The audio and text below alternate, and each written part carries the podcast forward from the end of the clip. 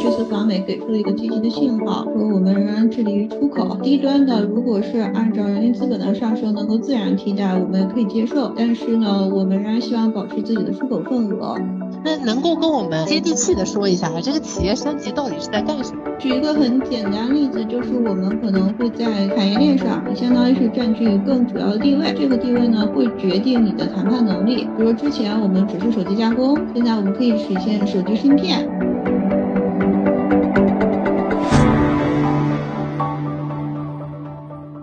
大家好，欢迎来到北美金视角，我是坐标 Boston 的 Ellen。这段时间最火的话题呢，一定就是十月十五号旧金山的亚太经济合作组织 APEC。所以今天呢，我们很有幸请到了 Selina，也就是我们的好朋友，这个美国著名金融公司的经济学家，以及中科大的这个教授王潇，来跟我们好好聊一聊。Hello，Selina，Hello，王教授，跟我们。打个招呼吧。Hello，大家好，我又来了。嗯，然后这次很高兴可以和王教授在这里讨论一下大家这么关注的问题，然后互相学习。Hello，大家好，这是我第一次来到北美金视角，很高兴能够跟大家分享各种各样的想法。因为我本身在美国工作，我现在在中国工作，嗯，自己是从事经济方面的研究，所以希望我的观点呢能够给大家带来一些想法，嗯，也欢迎大家互动。哎，那我们就直接这个话题，小琳娜，那在美国的金融界，大家是怎么看待这一次访谈的呢？一个大家，我总结下来啊，大家对这次的会议啊，感觉印象还是很不错的。你自己对哪一块领域会有更深一步的合作，有什么样的预判吗？对，我觉得就是在这几年，尤其是新冠发生了以后，世界格局还有经济格局。包括大家都知道供应链上的问题，肯定是呃影响了大家的每个国家的对外贸易政策嘛。而且中国也是科技方面越来越发达，对吧？大家都知道的，包括呃特斯拉什么的都都已经是在中国生产，并且呃还供应给中国以外的呃国家。所以说我们中国在那个科技和生产力上面是在世界领先的水平。我觉得从我观察还有分析角度来讲。我们肯定是出口以后会有一个已经在转型了，当然是更加转型，就是侧重我们擅长的科技方面的行业。以前的话，主要的还是一些，因为我们生产的质量非常好，我们的技术人员非常过硬，然后呢，就是相对人力成本比较低，所以会有很多的出口。但现在的话，可能就是更加的强调的就是我们的技术优势。嗯，技术优势其实说东南亚这一块的技术就是出口啊，这种手工呃工工这种工业链好像都移到东南亚去了。中国好像出口并没有呃维持以前的优势。那这一次会面之后，你会觉得说啊美国会嗯希望像川普政府当时提出过，希望把美国制造业的这个产业回流到美国啊？你会觉得还是这样的一个情况吗？还是说跟中国合作上，中国会把这些制造业给它回流回中国呢？嗯，对，我觉得这个问题很好，因为我也想要说一下的，关于就是比较呃，就是劳动力占主要的那些呃产业，就像你说的东南亚的那些可能制呃纺织品啊制造业这些呢，我觉得呃这个已经是在发生的，我们也可以看到，包括苹果啊或者其他的一些手机啊或者什么的。呃，已经是很多工厂，美国的公司已经搬去了东南亚的场地。还有一方面就是美国所谓的，就是因为在疫情期间发生的供应链的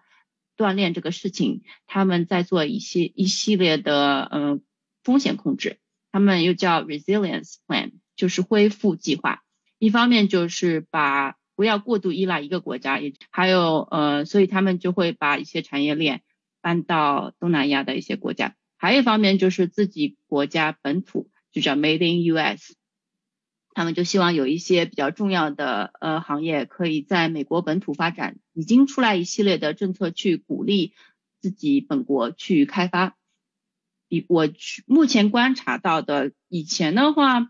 我们都知道中国在嗯基础建设方面是有很大的优势嘛，也有很。就包括中车啊这些大型的基础建设行公司是有来美国呃参加这些竞投的，并且中标的。嗯，现在的话可能这些就比较困难一些。对，然后美国他们自己本土会想要去参与这个基础建设的制造。嗯，对。好呀，那谢谢萨琳娜跟我们讲了这么多。那王教授作为国内的这个宏观经济学者，你是怎么看待呃这一次访问以及刚刚我跟萨琳娜提过的这一些话题呢？因为我的专业是国际金融、国际宏观，那么对于我们来说，最重要的一点是这次访美给出了一个积极的信号。因为之前我们都知道，三年疫情加上供应链的各种打断，那么对于中国来说，我们也希望给出一个积极的信号，就是说我们仍然致力于出口。那么低端的，如果是按照人力资本的上升能够自然替代，我们也可以接受。但是呢，我们仍然希望保持自己的出口份额。呃，这个是一点。另外，刚才 Selena 讲的一点很好，就是美国的这个 resilience 计划。这个都是从各个国家自己考虑的。对于美国来说，它当然要考虑，如果单一依赖一个国家，在生产的一个不可替代的环节，你只依赖一个国家的话，呃，如果再出现像疫情，相当于整个生产环节就被打断了。这个每个国家在疫情之后都意识到了，包括美国，所以都会有替代的计划。另外还有一点就是，他这个想把生产拿回国内呢，这个地方我有一些不同的看法。因为这个只是一个政治大于经济的看法。举个很简单的例子，就像之前 Trump 的时候，呃，这个我比较熟，因为这个在 Wisconsin，当时富士康等等还计划去呃 Wisconsin 这个投资工厂，呃，这个可能在 Trump 之前了，因为还是呃更靠前的时候。但是那个时候呢，这并没有成功。包括像国内的福建耀华玻璃等等，也在美国投资工厂。呃，一方面是他们放出一个积极的这个合作信号，另一方面他们也是想积极开拓一下，但都有一个问题，就是这个技术的升级是不可逆转的。美国的技术工人这个成本就是很高，呃，除非你是像在硅谷或者是其他的高科技聚集的产业区来生产这些，呃，美国具有不可替代优势的这些产品。否则，其他产品，比如说仅仅是这种低技术含量的，其实对于美国来说不是一个最优的选择。所以，对于美国来说，你可以增强你的韧性，你也可以把这个产业链的高科技部分或者你具有比较优势的部分搬回去。但是除此之外，你要做的话，你要考虑一下这个经济规律。这个是从美国的角度。对于中国来说呢，我们自己也在升级。那呃。呃，你可以看看美国和韩国，呃，sorry，可以看一下这个日本和韩国的例子，这个他们也会逐渐升级的自己的产业，所以我们自己升级仍然保持出口份额还是还是可能的，但最重要的是我们是要减少这种不确定性，仍然释放出积极信号，我们仍然是在全球化的过程中。嗯，回答的很好。那我其实想帮听众朋友问一问，一定是你刚刚提到有一些话题，我们肯定很感兴趣。比如说你刚刚提到了很多中国企业在美国开厂，哎，我们很好奇说为什么他们想要到美国开厂呢？比如说是觉得说，嗯，这在美国卖一些他们的服务或者是产品更加容易，因为呃运输成本更低，还是说技术这边更好，能够呃是怎么样的考虑这么多企业在美国开厂？哦，这个都是有考虑的。首先呢，呃，如果中国直接在美国开厂，那么是中国的对外直接投资。之前我们可能大家都有一个印象，就是中国都在强调自己吸引什么样的外资，但其实中国也是可以自对外直接投资的。所以中国对美国开厂，并没有说是一种特别特殊的现象，仍然是对外投直接投资的一部分。其次呢，就像你说的，呃，有些售后服务之类的呢。呃，是肯定要放在这个最后一步的。那你如果开场从经济的角度上来说，呃，比较好的话，那我们觉得也是可以做的。呃，另外还有一个考虑就是，呃，我们也希望这个产品是能够被所有的消费者接受，其中包括各种这种无论是大众媒体还是这种政治考虑，你仍然是需要给美国创造就业机会，不能说这个呃。这个产品就完全替代了美国的劳动力市场，导致美国工人失业。然后这部分人呢，这个在美国的这个政治民主体系的运作中呢，声音又非常明显，有投票权，大家要很关注这一点。这个无论是从政治还是从经济上的考虑，可能仍然要注意这个美国的这个就业问题。所以这个它其实是一个比较综合的话题，超出了对外直接投资这部分。但仍然是我们可以在经济体系下讨论的。好呀，嗯，那还有一个问题是你刚刚之前提到了一个升级，其实我们经常会在报告中听到啊产业升级或者企业升级，那能够跟我们啊就是接地气的说一下，这个企业升级到底是在干什么呀？就是说它是效用更高啦，还是赚的更多啦？就是这是个怎么样的情况呢？嗯，呃，如果举一个很简单例子，就是我们可能会在这个。产业链上，就是你像你相当于是占据更主要的地位，这个地位呢会决定你的谈判能力。比如之前我们只是手机加工，现在我们可以实现手机芯片。我们知道这个，如果你能生产很好的手机芯片呢，那你就拥有了定价权，而不仅仅是赚这个加工的这个劳工费。你是可以对整个产品进行设计，对这个产品进行升级换代，你可以决定什么时候。这些旧的手机再卖一段时间，可以赚取最大利润。什么时候推出新的手机，这些话语权呢，都是由你的技术优势来决定的。所以我们很强调技术升级这一块，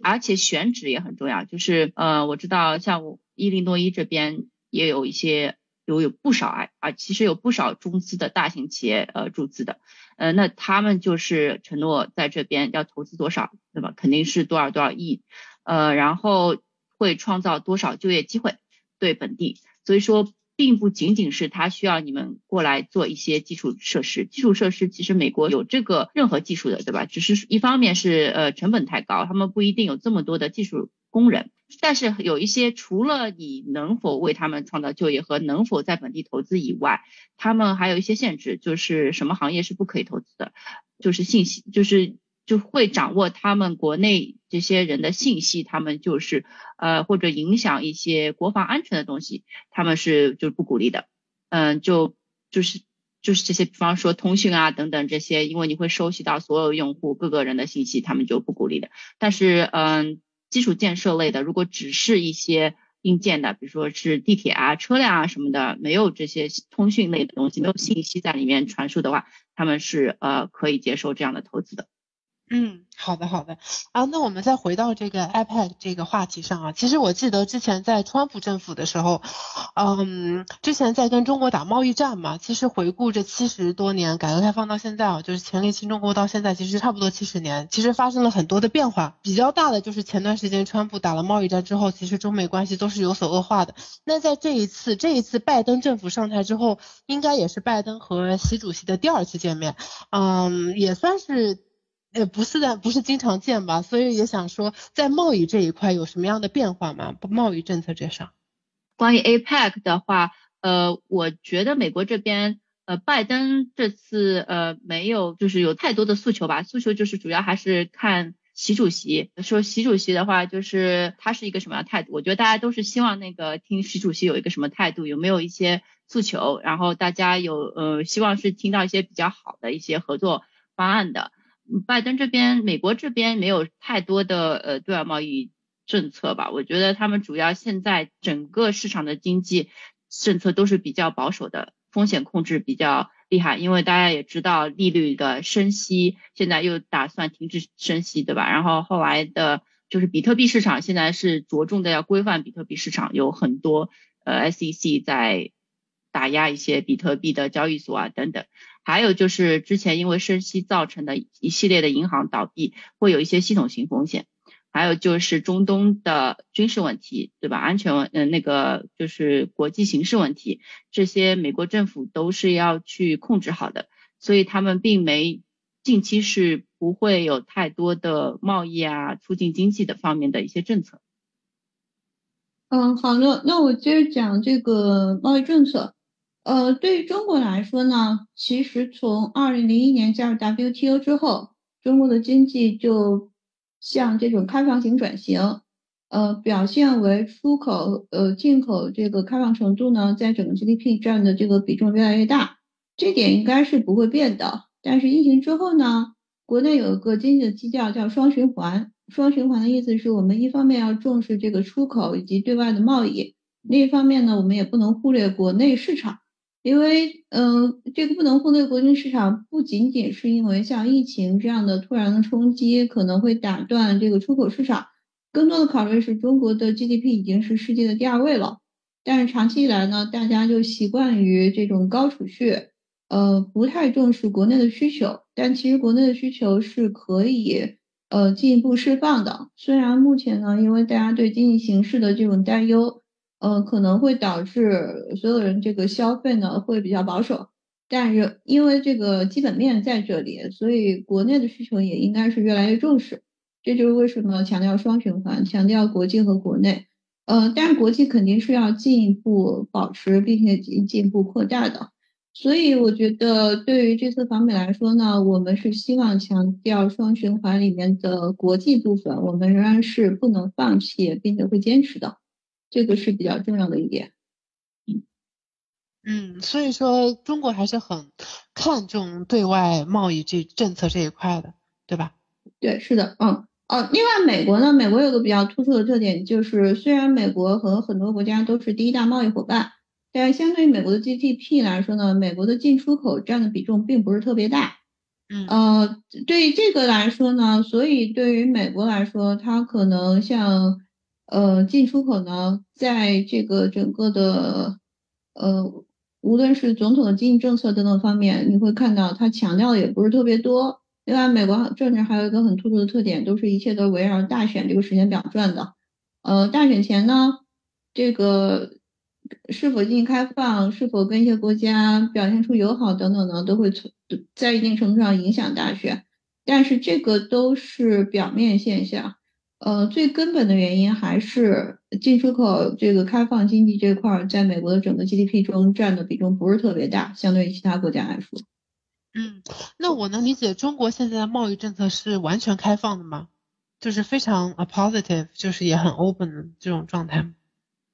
呃，对于产品和服务可以说是的。对于这种对外投资以及吸引外资方面，除了一些关键的行业，基本上我们也是完全开放的。我们已经经历过几轮，呃，这这个，呃，这个是产品和服务市场。但对于金融资产市场呢，就是我们所谓的资本账户，这个不是完全开放的，因为这个是我们目前的金融市场发展程度，以及零八年金融危机之后，呃，大家都对宏观审慎政策，包括资本账户在抵御全球金金融冲击方面的作用等方面都有了新的认识。我们基本上认为，如果你这个国家的金融体系不是特别发达，那资本账户还是可以作为一种保障。在这个全球金融危机到来的时候，给你一定的保险，保证你的这个呃经济体系呢不会被热钱或者突然撤走的热钱来冲击。嗯嗯，哎，说到这个政策，就是说呃，我想到之前中国其实也推出过这个“一带一路”的政策嘛，能够呃调动两边的这个啊，就周边国家的这个经济贸易往来。沈丽娜，你有什么样的观察吗？就对这个政策来讲？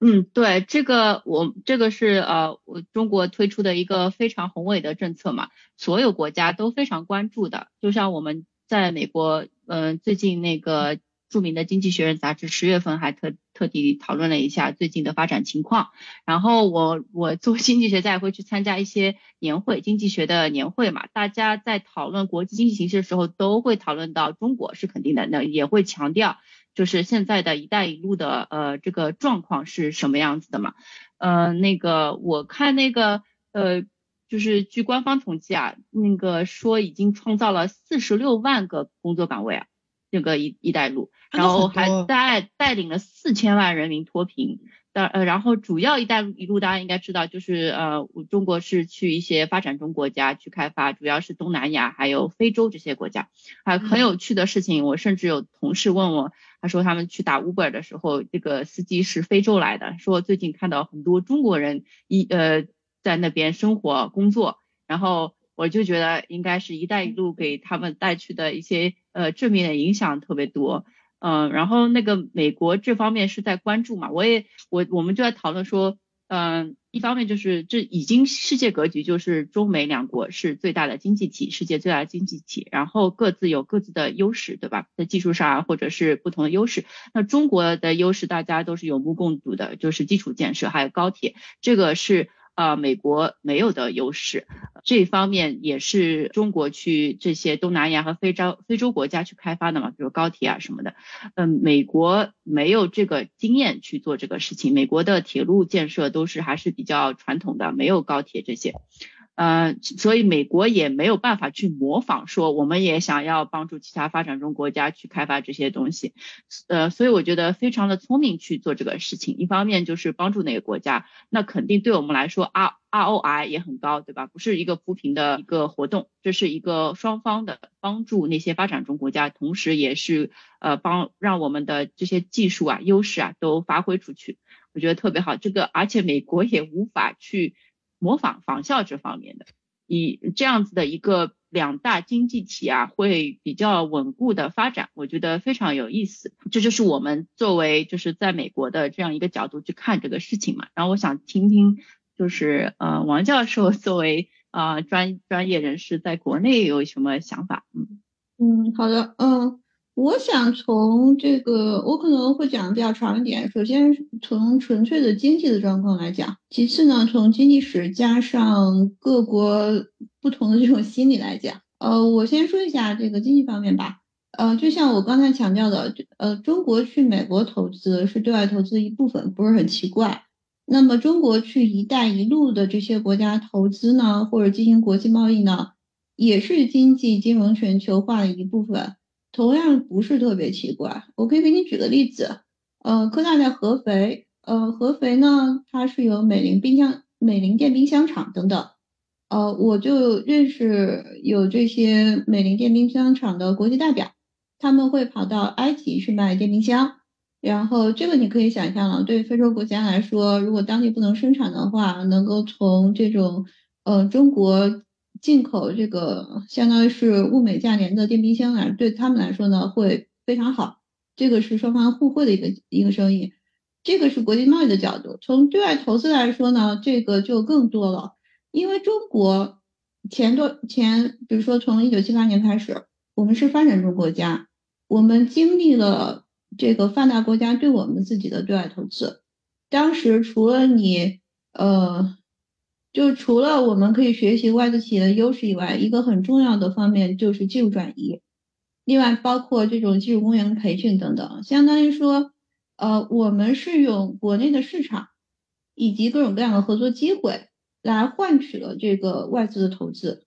这个是我们之前自己作为发展中国家的这个吸引外资经验。那么目前呢，我们向其他国家投资，一带一路的国家投资，当然。这个目前主要是集中于这种发展国家，呃，今后可能会向其他发达国家投资，嗯，包括美国增加投资也是可以的。那对于我们来说，一个很重要的方面就是说，你你对外投资，那你能给当地带来什么？刚才小丹娜也说了，比如说我们在其他国家投资高铁，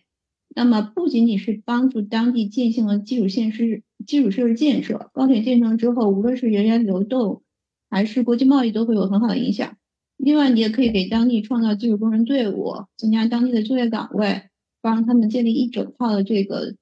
呃技术体系。这个都是我们当年作为吸引外资的发展中国家的，可以说是成功经验。我们也希望其他国家能够在当地也像中国当年一样来吸收这些成功经验。这个是从经济方面来说的。嗯，那么如果你从文化方面来说呢，这个就很微妙。因为英国、美呃英国等等，他们之前是包括美国，你会看到无论是电影像《走出非洲二》等等，他们之前呢去这些发展中国家投资呢，一方面是获得资源，一方面呢是满可以说是满足一些自己的文化的这种宣扬吧，包括传教士，包括在当地的这种呃文化等等方面的这种提升。但是说实在的，他们是有一种居高临下的想法的。你会看到，包括像很多藤校去申请，有些小孩跑到欧洲去，呃，进行无国界医生组织活动或者志愿活动，他们的想法就是他们很强，要帮助别人。呃，但是对于中国“一带一路”来说呢，我们并没有太多这样的想法。我们的想法就是从历史上渊源，这个“一带一路”是从过去的丝绸之路来的。但这个历史有点太长了。这个如果你从唐朝开始强调的话，这个历史只能给你有一些这种历史上的渊源。但其实目前的连接不是特别紧密。我们目前“一带一路”的最基本的想法就是大家都是平等的。我们是从这个经济以及各个方面来互来帮助的，而且我们也希望从当地学到呃各种各样的经验。这个我感觉是文化上比较微妙的，这个就会导致美国或者是发达国家的很多人会觉得，我们当年干的事你们怎么也干了？他们可能潜意识里是有这种想法，但是如果你看一下这种文化上的差距的话，呃，我不能说哪个更优，哪个更劣，但至少我觉得大家可以看到这个差异，而且我个人比较欣赏这种平等的合作关系。嗯。是的，而且说到这个“一带一路”，我之前记得我们录过一期人民币数字化的节目，当时嘉宾聊到的是这一带一路的这个项目，其实也是能够帮助中国人民币更加国际化的。呃，因为我们在嗯，就是各种做项目的时候，都是能够通过人民币结算嘛，希望能够推把这个人民币化带带到国际上，不是只是美元主导的这样的一个货币体系，所以也觉得中国这个“一带一路”的政策。啊，还效果应该在听两位评价下来还是很好的。那我们再回到这个 A IPEC 话题上，因为一带一路算是一个成功的一个呃互相经济贸易合作的一个例子吧，也不知道中美之后有没有这样的一个策略。所以能不能请两位用一句话简单的总结一下当前所在国家的经济形势，以及着重讨论一下未来对内和对外的经济政策呢？就是我觉得美国就是是现在的，当然不同的总统就会不太一样。我觉得现在就是非常保守，啊，就是风险控制，嗯，并不过多鼓励新兴的这些经济或者是发展产品或策略推出。呃，还有就是，呃，美国还是希望可以去制衡，就是这所有国际形势格局制衡的美元在。呃，这个经济体系的重要性，对吧？然后那个刚才王潇教授说的特别好，呃，还有那一类说的特别好，就是关于人民币那个数字化这个问题。所以一个国家的汇呃货币被其他国家是使用多少非常重要，美国还是呃很重视这方面的。嗯嗯，对，就是美国是寻求风险控制，要稳定，不想出现系统性崩溃。呃。不过多鼓励新兴的经济产品，但是也是希望，呃，那个经济还是很重要的，就是是民生嘛。如果经济、股票市场、金融市场不好，那这个总统就很难连任，那也不会被选上。对，其实美国有个问题是明年要大选了，那你觉得拜登政府他未来对内对外的经济政策会是怎么样的呢？他，呃，拜登，你们可以看，就是美这些所有这个制定政政策的，就比方说 SEC、CFTC 这些啊机构，对吧？管理的他们的人都是由美国总统选出来的，那么他们就代表了美国总统他们的一些风格。那又是民主党的风格，就是比较保守，各方面都是非常保守。他们有很多的政策去管理好这个金融市场，不鼓励呃过多的发展，就是像数字化和比特币这些，或者是更多的衍生产品，他们现在风控非常严格。嗯，对，其实你刚刚提到说美国，因为我也在美国嘛，就是美国着重风险控制，能理解，因为我们之前也采访过，呃，关于这个美国硅谷银行倒闭的问题，其实是个金融问题，然后后来也采访过比特币的这个，呃，市场规范不太规范的问题，也采访过啊，前段时间中东的爆发的这个，呃，这个问题对于经济的影响，其实我们都都了解过一些，那其实反映到整个宏观政策上就会是比较风险控制，对吧？嗯，还有就是美国的经济未来主要，我觉得呃还是很乐观的，因为美国的内部需求非常大，就像王老师刚才说的，对外贸易只是占很少的一部分。那美国你也可以从它的股票的那个四五百强或者纳斯达克可以看出来，科技股的。比重很大，然后现在 AI Open AI 大家都知道非常的火，所以这个还只是以刚刚开始，刚刚发生，这一切就已经带动了啊，像英伟达这些股票不断的增长了，所以美国的经济形势还是很乐观的。嗯，好呀，那我们再问一下王教授，中国的经济形势怎么样？然后主要未来的对内对外经济政策又会是怎么样的呢？嗯。我我认为目前中国短期呢也是在控制风险，尤其防范系统性风险的发生。特别是不希望如果全球发生金融危机的话，对中国有重大的影响。嗯，还有一点呢，就是要呃很好的呃可以说来管理呃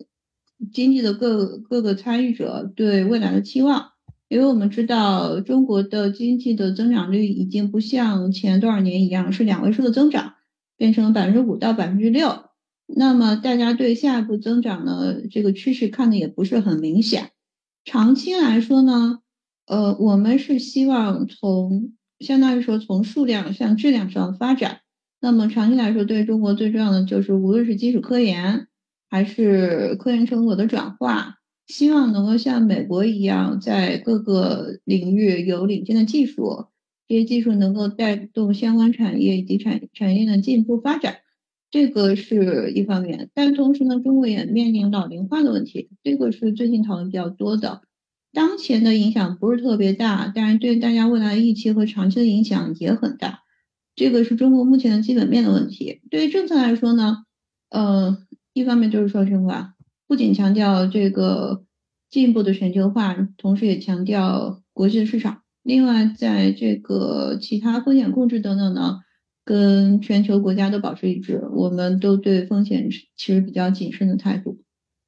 嗯，对。啊，那谢谢两位。其实听完这么多，我们大概也了解了中美两边的现状和未来的政策。我们也非常期待看到说未来啊有没有可能说两边达成什么样的合作机会。但是两边肯定是啊和平的前提下的。我听下来之前这个会议上应该是传达出这样的一个信号。那么两位在节目的最后还有什么样的期盼，或者说是呃预判，或者说是啊想要跟观众朋友最后再讲一讲的吗？关于这个啊，就关于这个会议，